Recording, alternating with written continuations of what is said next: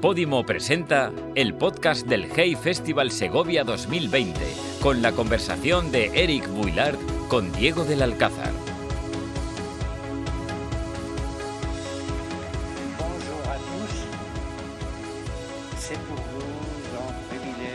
Para nosotros es un privilegio recibir hoy a Eric Buillard en el marco del Hey Festival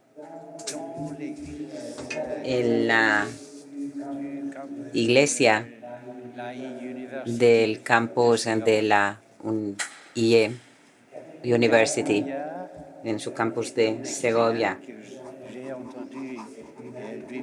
Eric Guillard es eh, un autor al que le he oído decir, bueno, siendo un escritor que escribe sobre historia, no sé si soy escritor, historiador, bueno, yo creo que es escritor después de haber leído varios de sus libros. Ganó el premio Goncourt en 2017 por su obra El orden del día y acaba de publicar otro libro, La guerra de los pobres, que ha alcanzado un gran éxito entre sus otros libros, Conquistadores, 14 de julio, entre otros. Me gustaría preguntarle, señor Bouillard, quisiera saber cuáles son eh, los motivos que le impulsan a elegir temas históricos aparentemente desvinculados entre sí como temas eh, de sus publicaciones. Je voudrais remercier l'équipe du Hey Festival pour ses invitations, les éditeurs, Tusquet, Juan Cerezo également, et je voudrais remercier toute l'équipe de la maison d'édition pour son travail et pour son amitié. Je voudrais également remercier mon traducteur et également Diego qui va nous poser les questions, mon traducteur Javier Alviniana. Et maintenant, je parlerai en français. En el fondo, me da la impresión de que mis libros hablan de dos corrientes de la historia moderna. La historia que lleva durando desde hace unos 500 años, desde el Renacimiento. Son dos corrientes que narran la concentración del poder que eh, es creciente, sobre todo el poder económico. El orden del día es un buen ejemplo de ello. Y otra corriente, por otro lado, que es al revés, una corriente de emancipación que empieza con la reforma protestante, el nacimiento del libro, esa, eh, ese evento singular del descubrimiento de, de, la imprenta y el libro. Y cuando Gutenberg inventa la imprenta, lo primero que hace es imprimir Biblias en latín, un, que se podría pensar que es un segmento de mercado un poco reducido y que, y que le iba a hacer y eso le iba a hacer quebrar. Pero resulta que eh, la imprenta conoció el éxito cuando de repente empezaron a publicarse a causa de Lutero la Biblia en lengua vernácula y toda una serie de obras relacionadas. El libro hasta a día de hoy es y sigue siendo eh, una herramienta de emancipación eh, como ninguna otra. Lo mismo ocurre con el libro 14 de julio, que cuenta también la historia de esa emancipación. Eh, ¿Podría decirse que hay un hilo conductor, una tesis moral entre las distintas obras que ha publicado usted? No sé si hay una tesis moral. A mí los libros me sirven para comprender. Yo no elijo ni decreto un día que, voy a escribir sobre un comienzo de una guerra o, o, sobre el 14 de julio. Hay una parte contingente dentro de la elección de un tema de un libro, de un personaje, de un colectivo, de un entorno. Y es cuando yo tengo la impresión de haber captado algo realmente a través de documentos que forman una amalgama que me dan la posibilidad de un conocimiento, una promesa de conocimiento y eso solo se puede desarrollar escribiendo. Yo fundamentalmente creo que no hay más razón para escribir que eh, el pensar que la literatura es un medio de conocimiento. El hecho de abandonarnos a las palabras nos hace comprender cosas que no comprenderíamos si nos limitásemos simplemente a reflexionar tomando algunas notas. Eh, todos hemos pasado por una experiencia, aunque sea muy eh, difusa en el colegio. llegábamos a veces de, bueno, pues no, no, no, que no haber aprendido bien en el colegio, un tema, de, no haber tomado bien los apuntes, de no haberse enterado bien. Y un día nos dicen, bueno, pues hay que escribir un trabajo sobre un determinado tema y como uno no tiene los suficientes conocimientos, pues es ahí cuando uno se entrega a ello, a, a estudiarlo, se empieza y, bueno, pues cuando uno, uno lo, lo hace, pues eh, a veces los, auto, los profesores eh, escriben en los pequeños comentarios a lo mejor, esto es casi literatura, ¿eh? esto, no, esto no es muy histórico, no es muy riguroso, es más bien literatura. Y yo, sin embargo, creo que esos alumnos que hacen esto, eh, que, precisamente llegan a, tomar la experiencia de que el lenguaje precisamente les proporciona una serie de recursos y de medios para conocer, en mi opinión, eso de elaborar sobre un tema. por ejemplo, en mi caso, mis, mis libros, por ejemplo, el orden, el orden del día empezó en parte con la lectura de una serie de documentos. Yo estaba releyéndome las memorias de Winston Churchill. Ya las había leído antes, hacía 20 años, y una persona pues que no sabía que yo ya me las había leído, pues me las regaló por Navidad, una nueva edición y empecé. Y bueno, pues enseguida me, me encontré inmerso porque son apasionantes estas memorias. Y, yo me di cuenta de que si yo como universitario, especialista en Churchill durante años, a lo mejor no me hubiera dado cuenta de algo eh, que luego me di cuenta que a los 20 años después, porque yo la primera vez que leí, pues no conocía mucho sobre la Segunda Guerra Mundial, con lo cual yo tenía la atención centrada eh, en el plan Barbarossa, en el papel de, de, Churchill al principio, pero luego, 20 años después, cuando me empecé a leer, a releer las memorias, conocía mucho mejor eh, esos eh, acontecimientos que las propias memorias, así que hacía mucho menos caso, prestaba menos atención a los, a los acontecimientos sino más bien a capítulos, a escenas que se me habían pasado completamente por alto en una primera lectura. Y ahí es donde tenía yo centrada la atención. Por ejemplo, esa escena en la que Churchill cuenta eh, en el momento de la Anschluss, eh, de repente un día a mediodía se encuentra en, Downing Street y, Chamberlain invita a Van Ribbentrop a comer y empieza a hablar, a charlar y a, llevarse la atención de todo el mundo y mientras tanto le llega a un, al primer ministro Chamberlain una notita, eh, bueno, él se la lee, continúa la, la comida, no pasa nada y se alarga porque Ribbentrop eh, pues hizo prolongarse la conversación, venga a charlar y a charlar, hasta que, bueno, pues prácticamente Ribbentrop eh, fue uno de los últimos en irse de, eh, de Downing Street. Y precisamente lo que había pasado con esa notita que le había pasado el Foreign Office a Chamberlain durante la comida era que los alemanes acababan de invadir Austria.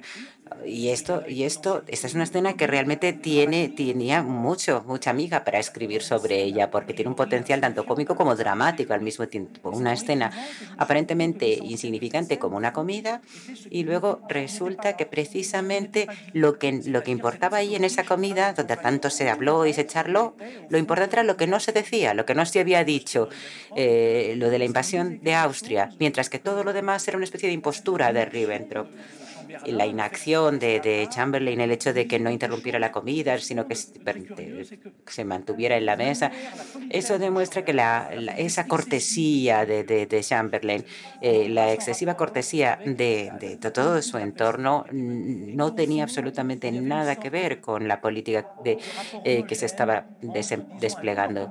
Había una especie de comportamiento de clase de una cierta élite en cierto momento dado y eh, una auténtica, eh, ignorancia de lo que estaba ocurriendo y esa política de pacificación o de mantener las cosas en calma eh, eran ciegas a lo que estaba ocurriendo. Bueno, es una broma, pero von Ribbentrop dijo una vez toda esa gente que, está va vestida de marrón oscuro O sea que él apoyaba mucho a los nazis. Eh, también él tenía su elitismo.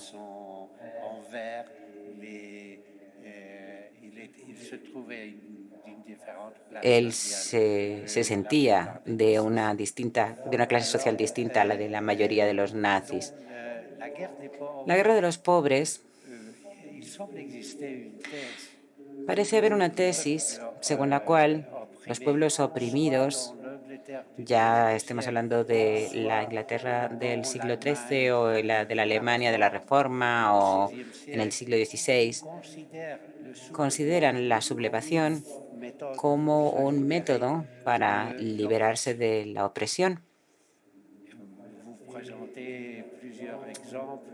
Presenta usted varios ejemplos, por ejemplo, el del predicador o sacerdote Thomas Munster en medio de la reforma protestante en Alemania. Pero me gustaría plantearle a Voltaire en sus cuentos filosóficos que dice, y leo textualmente, toda revuelta popular, cisma religioso, herejía, creación de reinos, eh, principados, teorías religiosas actualmente o confesiones ocultan tras de sí el interés personal de un obispo, de un príncipe, de un noble, de un predicador ofendido o de una persona interesada por una forma de hacer o de pensar.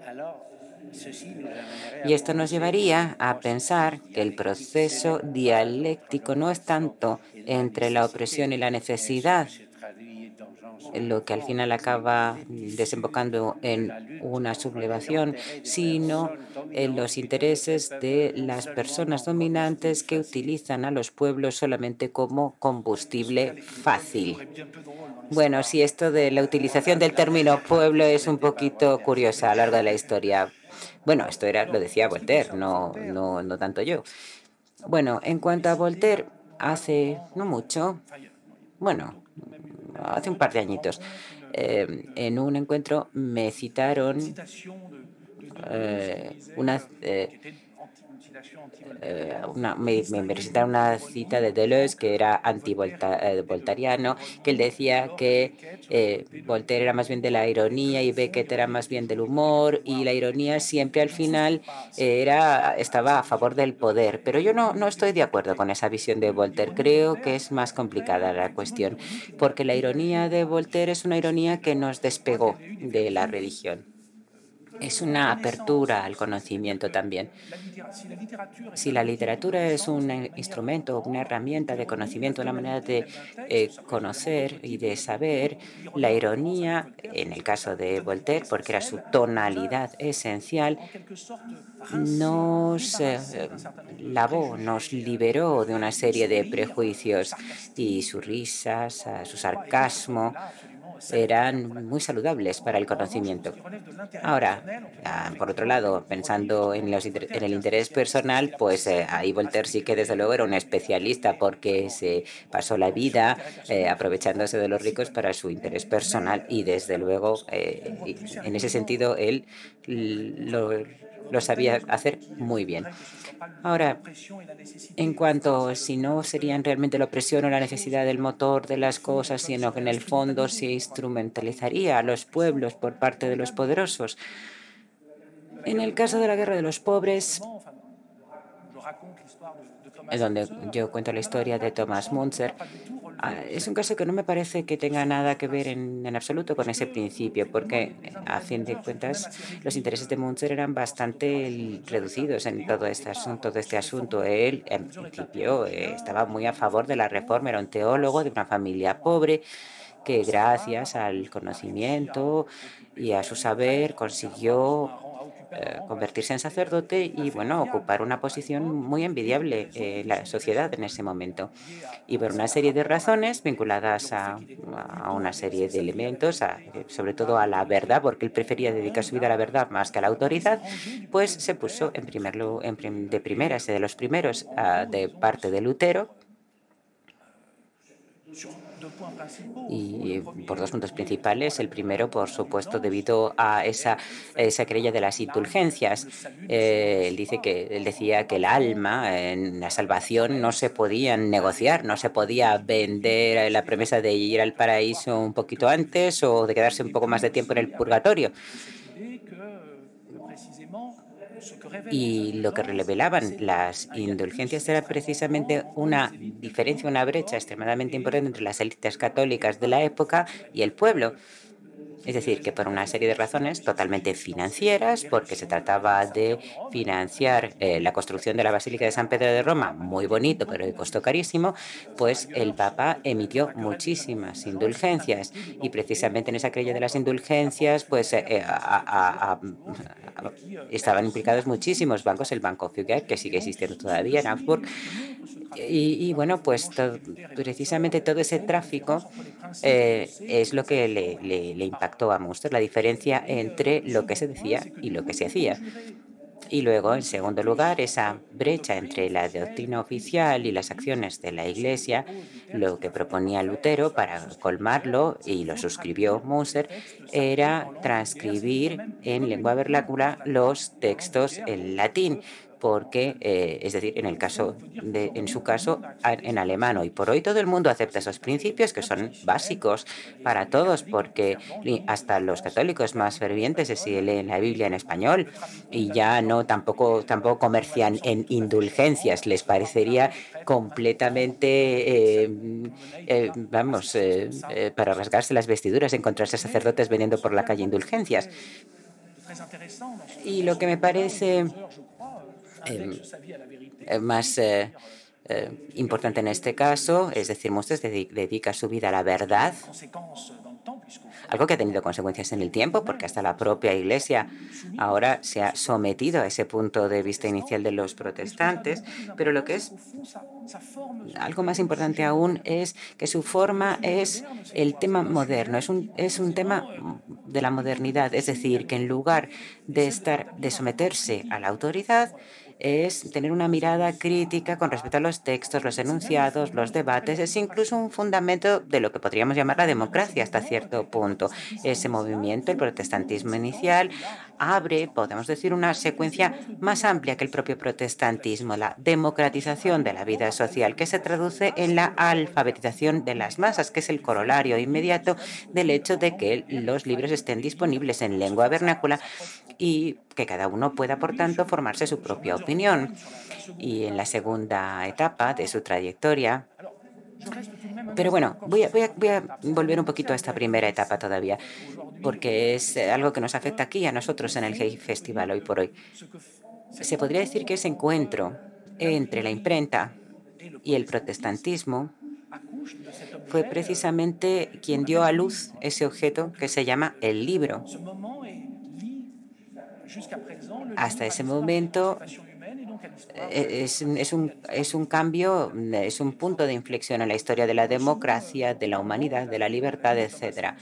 Eh, en cuanto a la segunda fase de, Thomas, de la vida de Thomas Munzer, él rompe con, Lutero y rompe precisamente en un momento en el que una gran parte de, no solo clases populares, sino toda una serie de, un grupo muy heterogéneo, paisanos, campesinos, eh, mineros, estudiantes de teología, artesanos, que piensan, y, no, y no sin razón, que en el eh, por una serie de razones quizás estratégicas o por otras razones más, mm, más eh, prácticas, Lutero se alió con los príncipes, es decir, que contra, eh, contra el papado decidió aliarse para encontrar apoyos en otros poderosos. y entonces para ello había mitigado un poco, se había ablandado su doctrina y había detenido su avance. Y por eso muchos teólogos rompen con Lutero.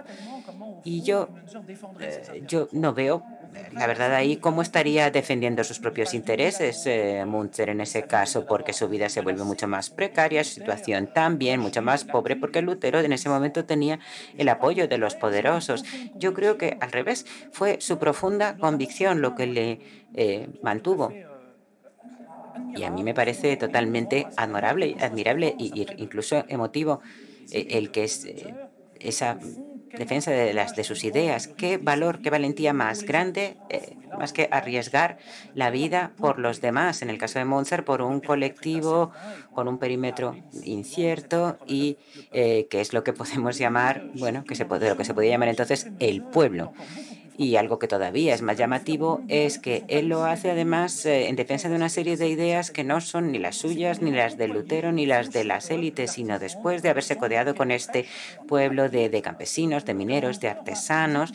Él va a escucharles, va, va a escuchar sus reivindicaciones de igualdad social y es ahí donde le parece que Lutero traiciona la reforma que él mismo inició y son eh, ideas que son del pueblo. Y ahí es donde se podría decir que es la segunda reforma de Munzer y es muy, muy poco común que, que un intelectual, porque Munzer sobre todo en aquella época era un intelectual, que el, el, que el corazón de su propia doctrina, es curioso, no sea los, lo, que, lo que él mismo ha creado, sino algo que viene de fuera de los otros, de personas que además saben menos que él, porque Munzer era un sabio, era un erudito de primera línea. Y esa actitud eh, fundamentalmente democrática que consiste en pensar que hay una igualdad de las inteligencias y que en el fondo un grupo de personas menos cultas y menos sabias a priori pueden a uno enseñarle cosas esenciales Gracias. En el orden del día, describe usted como un grupo compuesto por eh, los directores de las empresas más importantes de Alemania se reúnen con los dirigentes, con la cúpula del partido nazi en Alemania, que les pide que financie la campaña electoral de 1933 del partido nazi y que les apoyen. Y obtienen dos cosas. No solamente los fondos para financiar eh, para financiarse por parte de este, estos grupos industriales, sino además el, el propio apoyo de estos a la ideología del partido. Me gustaría preguntarle, ¿qué piensa usted? Es fácil en una sociedad en la que los mecanismos democráticos no, están, no son lo suficientemente sólidos, no están perfeccionados. ¿Se puede uno oponer a un poder autocrático? ¿Se puede decir que no? Porque en un momento dado dice usted que los demás probablemente se beneficiaron, los demás partidos también recibieron financiación. Eh, probablemente de, estas, eh, de estos eh, grupos empresariales, pero ese grupo de industriales muy pequeño, pero con mucho poder, poder económico, pero no tanto un poder político, podría ¿Sería fácil oponerse algo así si no se tienen los mecanismos para después em, atajar las, eh, las represalias que de lo contrario podrían afectar a, esas industrias, a esas empresas? Porque en español solemos decir que, que, que no se puede, no se pueden exigir, que el heroísmo no se puede exigir.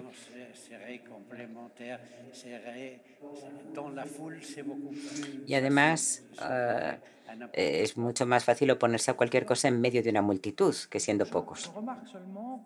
Simplemente diría que nuestros contemporáneos, digamos que la tendencia que tenemos es eh, hacernos preguntas, digamos que una de las preguntas que se repite es ¿Qué habríamos hecho nosotros? No, no era tan fácil.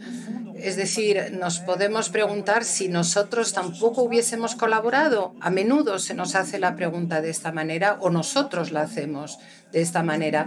Y no es tan obvio, es decir, es una pregunta que conlleva cierto contenido metafísico, es decir, que cualquier pregunta también es una respuesta, porque se pueden hacer las preguntas de diferentes maneras. Se podría hacer la pregunta eh, a la inversa. Un padre hablando a su hijo le podría decir, pues eh, ya verás eh, tú cuando las cosas sucedan, pues tú estarás siempre del lado adecuado, harás las cosas bien, etc. Digamos que hoy en día el hecho de que esta pregunta vuelva y nos obsesione, pues se deriva de los dramas del siglo XX pero yo creo que también hay una parte metafísica pesimista con respecto al hombre, es decir, volteriana, que considera justamente que el hombre defiende sus propios intereses, carece de valentía, que las masas eh, le empujan de esa manera y sin embargo la experiencia no siempre lo demuestra. La gente se acostumbra bastante mal al estar supeditada. Claro que también depende de la autoridad, depende de la potencia, el poderío de las ideologías. Digamos que es una pregunta a la que no se puede responder directamente. La propia pregunta sugiere también una ideología. Eh, también si hacemos la pregunta a la inversa, eh, digamos que eso es lo que me llama la atención, es decir, que ahora se hace esta pregunta en este sentido, con cierto pesimismo, que es un pesimismo antiguo, es un pesimismo que tiene una tradición literaria, de, de hecho. Es el pesimismo de Flaubert, por ejemplo, que considera que la humanidad pues, eh, eh, es algo bastante poco satisfactorio, pero su origen yo creo que son eh, los eclesiásticos eh, la palabra que nos dice, bueno, pues eh, hemos probado la sabiduría, el conocimiento, pero todo esto va desapareciendo. Es decir, todo se lo lleva el viento, solo que en el eclesiasta al final lo que nos pide el rey, porque al final es un rey el que habla, pues nos pide que nos pongamos de rodillas ante Dios. Es decir, solo están los mandamientos de Dios. O sea que es una metafísica que eh, en su fondo histórico más alejado es eh, obedecer, en realidad, obediencia. Y yo no, no lo comparto esto. La, la idea que tengo yo de la financiación, puesto que me hacías varias preguntas. Eh, digamos que eh, en, ese, en esa escena que se describe ahí, una, una reunión secreta en la que se trata de financiación electoral, pues eh, a mí lo que me llama la atención es lo siguiente. Yo decía antes que voy escribiendo y escribiendo me parece que voy entendiendo más más que simplemente tomando notas. Y entonces al inicio efectivamente del orden del día cuento esta, esta reunión con los 24 industriales más importantes el 20 de febrero de 1933 para financiar la elección de marzo.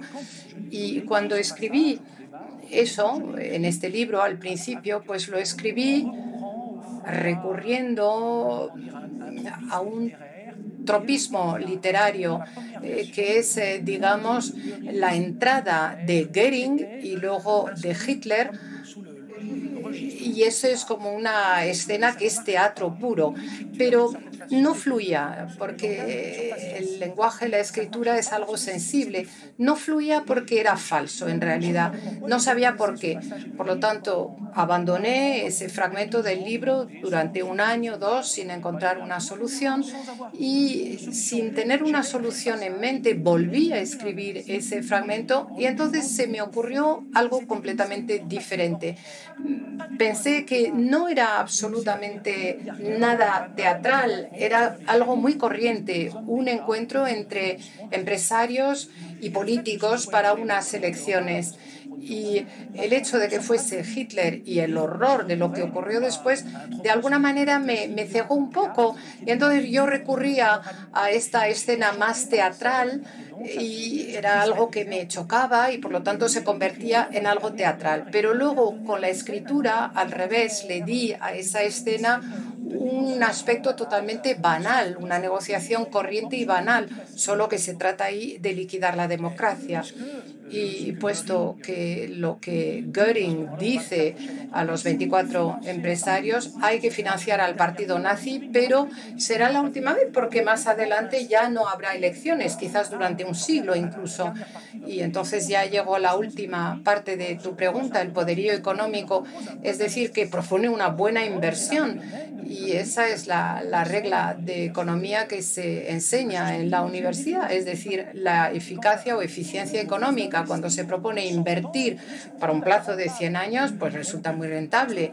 Y los empresarios pues le van a pedir a Göring y Hitler, bueno, pues a cambio que tendremos, pues la supresión de los sindicatos, de los partidos de izquierdas, el hecho de que van a ser el Führer, el manda más en la empresa, es decir, que no está nada mal, una inversión muy rentable.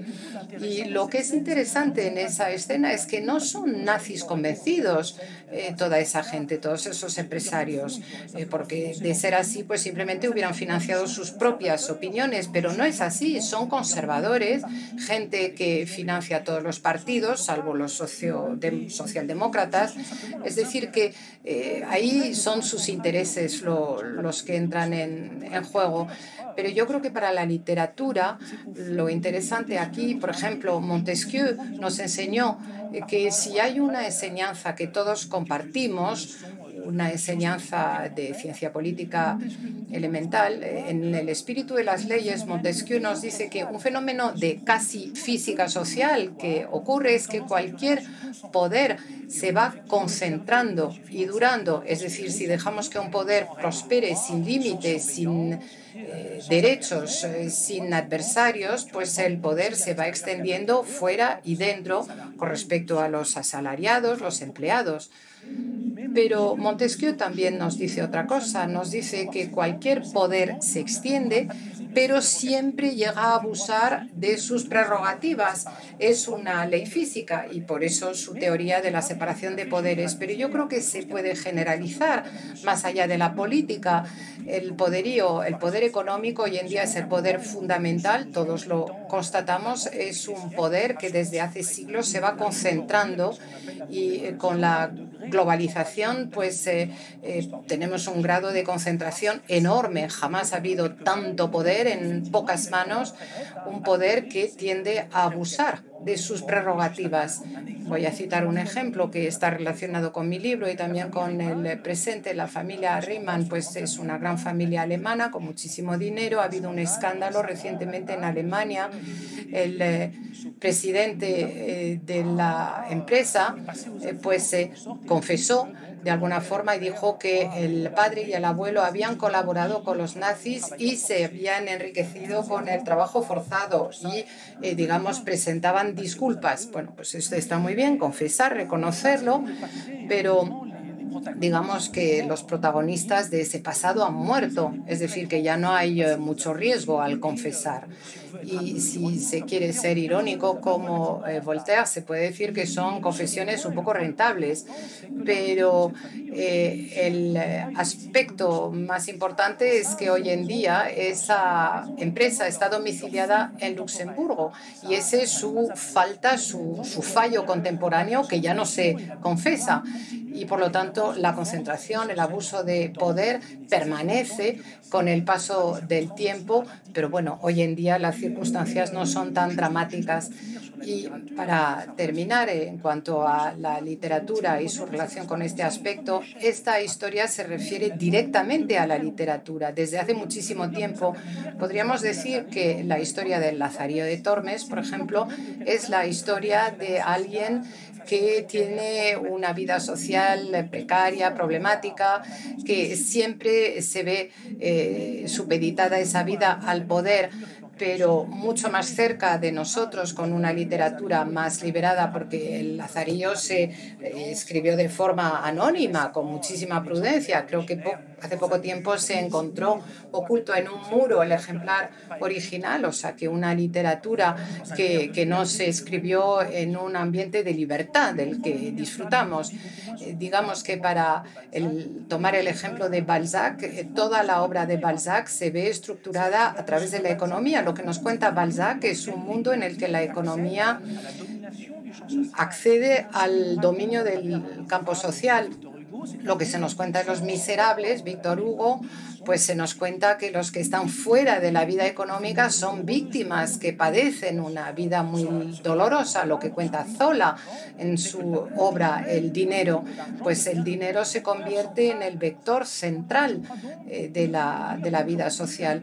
Y cabe decir que hoy en día un escritor que no solamente escribiría sobre el tema económico, podemos eh, escribir eh, sobre muchos temas, pues es, podría escribir sin que lo que cuente se encuentre en el mundo económico, pues sería un escritor que produciría una literatura folclórica.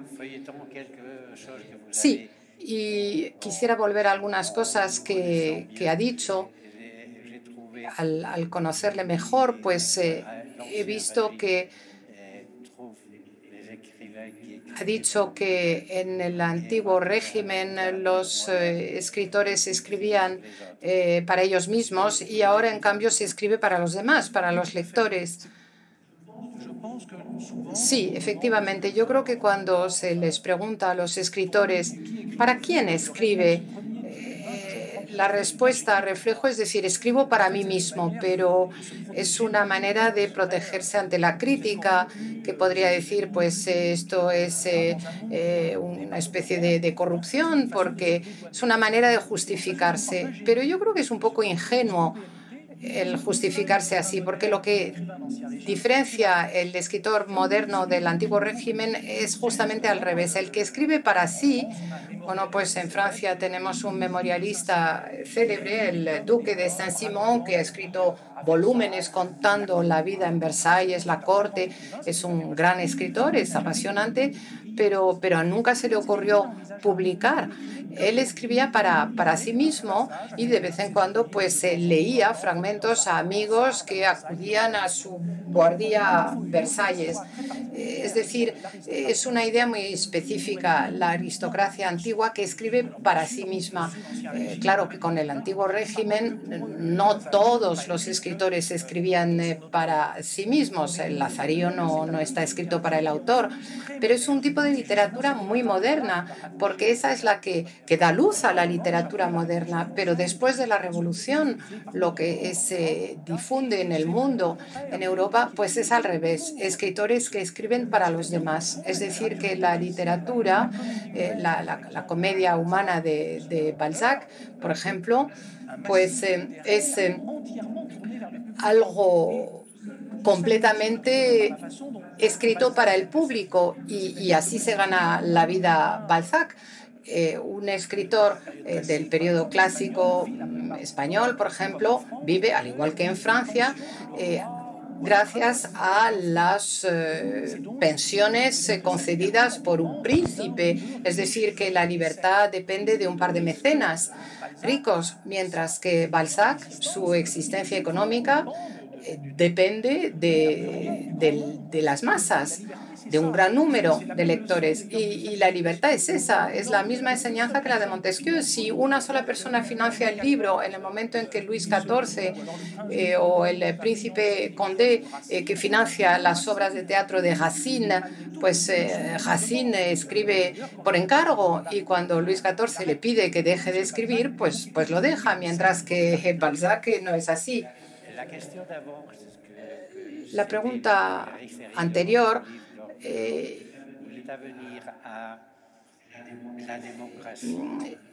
hablando de democracia, el desgaste de la democracia, la muerte de la democracia representativa, la, la, fatiga de la democracia. Eso quiere decir que mucha gente cuestiona el sistema democrático, pero eso no escandaliza a nadie.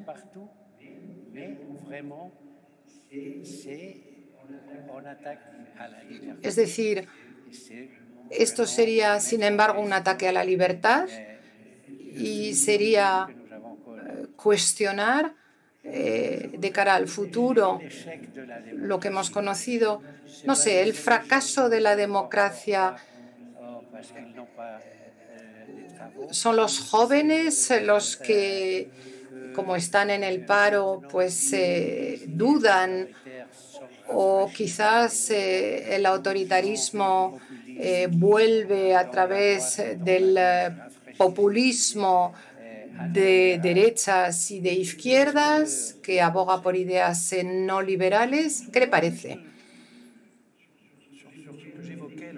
Lo que dije yo antes acerca de escribir para los demás, en la guerra de los pobres, lo que me llevó hacia Munzer es el hecho de que él es escritor y resultaba interesante poder seguir la trayectoria de en qué consiste escribir cuando la temperatura política sube mucho y el protestantismo se convierte casi en una guerra civil que divide y lo que vemos es que la literatura eh, ya es eh, más libre. Por ejemplo, en la literatura española, cuando escribe Gracián, pues vemos vemos que la propia densidad de su estilo, el hecho de que no siempre se entiende lo que significan sus frases, pues eso muestra muy bien la tensión entre las opiniones de Baltasar Gracián, que, que no, no, entendemos del todo, y, y digamos que el sentido de lo que él está diciendo se nos escapa. Y eso es porque él está de alguna forma supeditado eh, y, de hecho tan supeditado que al final se tiene que exiliar. Munzer, Munzer al revés, eh, él eh, quiere que su discurso siga la verdad y tiene a muchos seguidores. En cualquier caso, él va con eh, las masas, no se encuentra solo como Gracián o como los eruditos en aquella época, sino que va acompañado por un movimiento de rebelión muy importante y escribe con mucha más libertad, con una literatura más moderna, más transparente y en este sentido es una literatura dirigida a todos.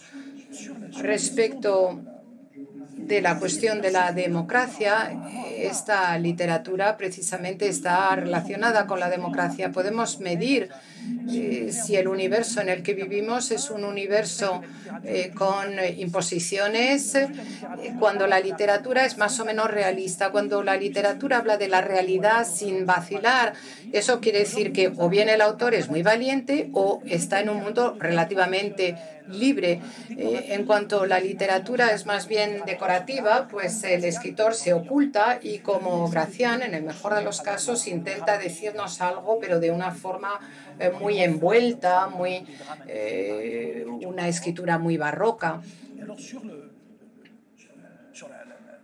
Respecto de la, de la política o la democracia, lo que opino yo, en primer lugar, es que la democracia no es un régimen eh, eh, establecido de una vez por todas. Es decir, no hay un régimen que podamos llamar democracia y que sería una especie de prototipo definitivo. De hecho, hemos visto formas bastante diferentes de democracia. Antes, al contrario, yo creo que la democracia es un proceso, es decir, que obedece a dos registros principales, el de la libertad y el de la igualdad. Es decir, que en el fondo es el régimen más igualitario, o por lo menos que tiende hacia la igualdad y hacia la libertad. Y para retomar una frase célebre sobre la democracia, volteriana, de hecho, la de Churchill, la más conocida, que dice que la democracia es el peor sistema, excluyendo todos los demás. Las citas es como la literatura, siempre surgen en un contexto sociopolítico. Esa frase hace 30, 40 años, durante la Guerra Fría, pues podía parecer, o justo después de la guerra, la Segunda Guerra Mundial, teniendo en cuenta los dramas, eh, teniendo en cuenta el hecho de que se acababan de vencer regímenes muy autoritarios que habían perpetrado crímenes horribles, pues parecía una frase irónica por alguien, por parte de alguien que pertenece a la mayor aristocracia británica, apoyar la democracia. Pero luego, con el paso del tiempo, pues vemos que el aspecto irónico de esa frase casi cínica, pues ya es un poco más problemático. El peor sistema, excluyendo todos los demás, eh, ¿estamos tan seguros de ello? Y yo creo que hoy en día pues la gente no está tan segura. No, no que la democracia o digamos que la gente preferiría un sistema autoritario. No, no, en absoluto. Pero sería el peor sistema y sobre todo una democracia como fija eh, de una vez para todas. Y yo creo que la democracia es un proceso, es un proceso colectivo, es decir, de forma colectiva se han de decretar formas nuevas, más democráticas, más liberales, más igualitarias. Y, yo creo que a mí me parece que hoy en día la crisis para la democracia es que la democracia, al igual que el catolicismo, se encuentra en una fase de confiscación, digamos. El mundo económico se ha convertido en una eh, potencia que compite con el poder político en el Tercer Reich, eh, pues eh, ya era así. En Estados Unidos eh, es fundamental hoy en día. La vida económica se integra incluso en la vida política. Las personalidades políticas en el mundo anglosajón son personalidades del mundo económico. Es como si el mundo económico estuviera realmente en las mismas puertas del mundo político. Yo creo que hay una especie de confiscación una especie de secuestro de la democracia y por lo tanto la, delegación ya es eh, más dudosa. Otro ejemplo, la representación no, no puede ser un sistema que represente exactamente las clases sociales, que haya cupos de obreros, de clase media. Sería ridículo y curioso pero lo que es un poco llamativo es que en Francia, por ejemplo, creo que ya no hay ni un solo obrero en el Parlamento y sin embargo sigue habiendo un 16% de obreros en Francia. Hay muchos abogados, pero ni, ni una sola secretaria. Y sin embargo, de acuerdo, las secretarias no conocen tan bien el derecho como los abogados, pero también votan. Si queremos que el hecho de que cada voto valga lo mismo y que la gente en la delegación de poder eh, también eh, esté representada, pues tendríamos que tener una representación más fiel. Y no es el caso en Francia ni en ningún lugar. Y esto es un problema fundamental para las democracias modernas. Si fuera solo el caso en Francia, pues podríamos pensar, pues hay que reformar la democracia francesa. Pero ocurre lo mismo en Europa, ocurre lo mismo en España, en Italia, en Alemania, en todos los países, creo. Lo cual significa otra cosa, y es que si tenemos una visión científica como Montesquieu con sus leyes de la física social, pues eh, lo que ocurre en todas partes ya no es una excepción, es una ley.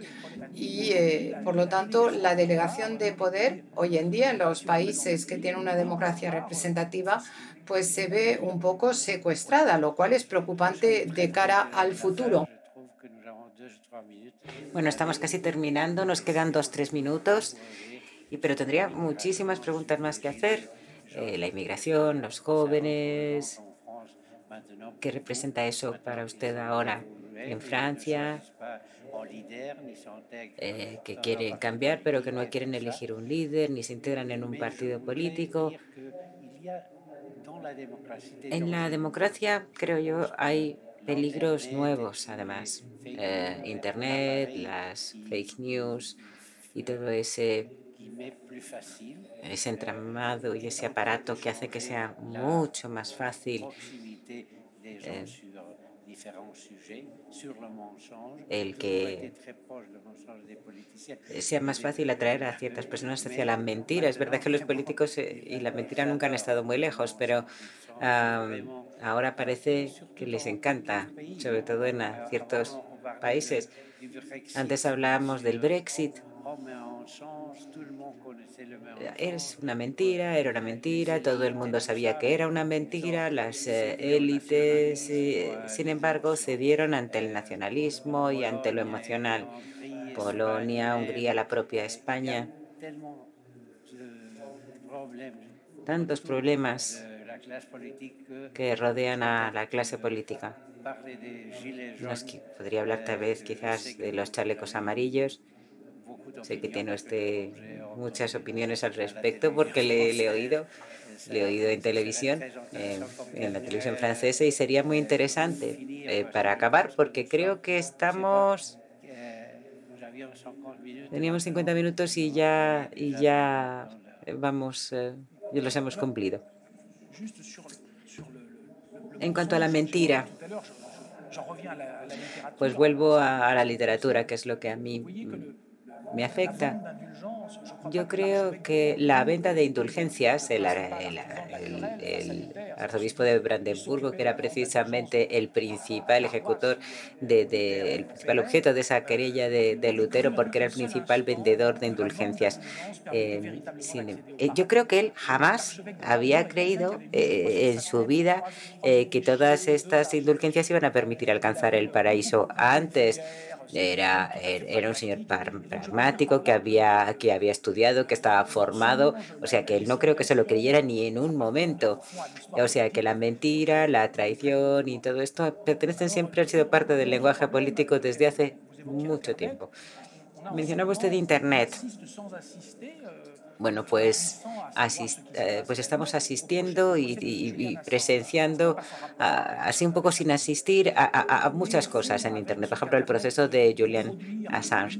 Y, bueno, pues eh, el poder estar informado y no poder participar eh, no tiene tampoco tanta distancia con lo que pasaba con, con Munzer y la reforma. Es decir, estar dentro y estar fuera a la vez. Estar en latín para un grupito de eruditos eh, en lengua vernácula para todo lo demás.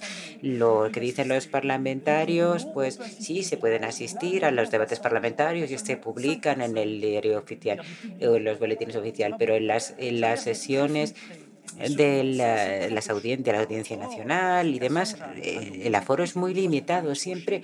Eh, y, por ejemplo, en este caso, lo único que se le puede imputar o se le puede achacar a, Julian Assange es precisamente eh, son crímenes de guerra. Y bueno, todo esto, este enfoque es muy problemático. Así que estamos con esa situación de, de estar dentro y fuera a la vez. Ahora, en cuanto a los chalecos amarillos, los chalecos amarillos con la expresión bastante singular de un grupo con un perímetro social, una demarcación social bastante peculiar, bastante, porque bastante heterogéneos. Eh, fue un poco por casualidad, pero hace unos años, cuando yo escribí mi libro, eso fue lo que me atrajo a, ese grupo eh, a, la hora de escribir La Guerra de los Pobres, porque era el movimiento que ellos llamaban la sublevación o el levantamiento del hombre de ordinario, el hombre de la calle, el hombre común y corriente. Es un poquito de, el hombre de la calle es un poco el registro del que estamos hablando aquí. En este movimiento había algo que se podría considerar muy horizontal, es decir, esa, esa rebelión contra la, autoridad pero eso es precisamente el núcleo más democrático que hay, que, tiene mucho que ver con, eh, el hombre de la calle. Nosotros todos somos el hombre de la calle, es decir, y, siempre podríamos decir que todos lo somos, aquel que no es ni más ni menos que otro. A todos ustedes por haber venido, les recomiendo, si algunos no lo han hecho, Je vous recommande d'acheter les deux, quatre, cinq livres d'Éric Vuillard. Je crois que ce sont des livres qui en valent la peine. Et nous attendons, car il nous l'a pratiquement annoncé, un nouvel ouvrage et qui aura certainement le même succès. Merci beaucoup, Éric Vuillard. Merci beaucoup pour cet échange. Merci à vous.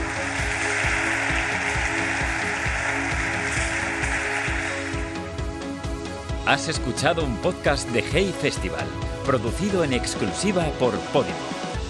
Descubre miles de podcasts y audiolibros exclusivos en podimo.es.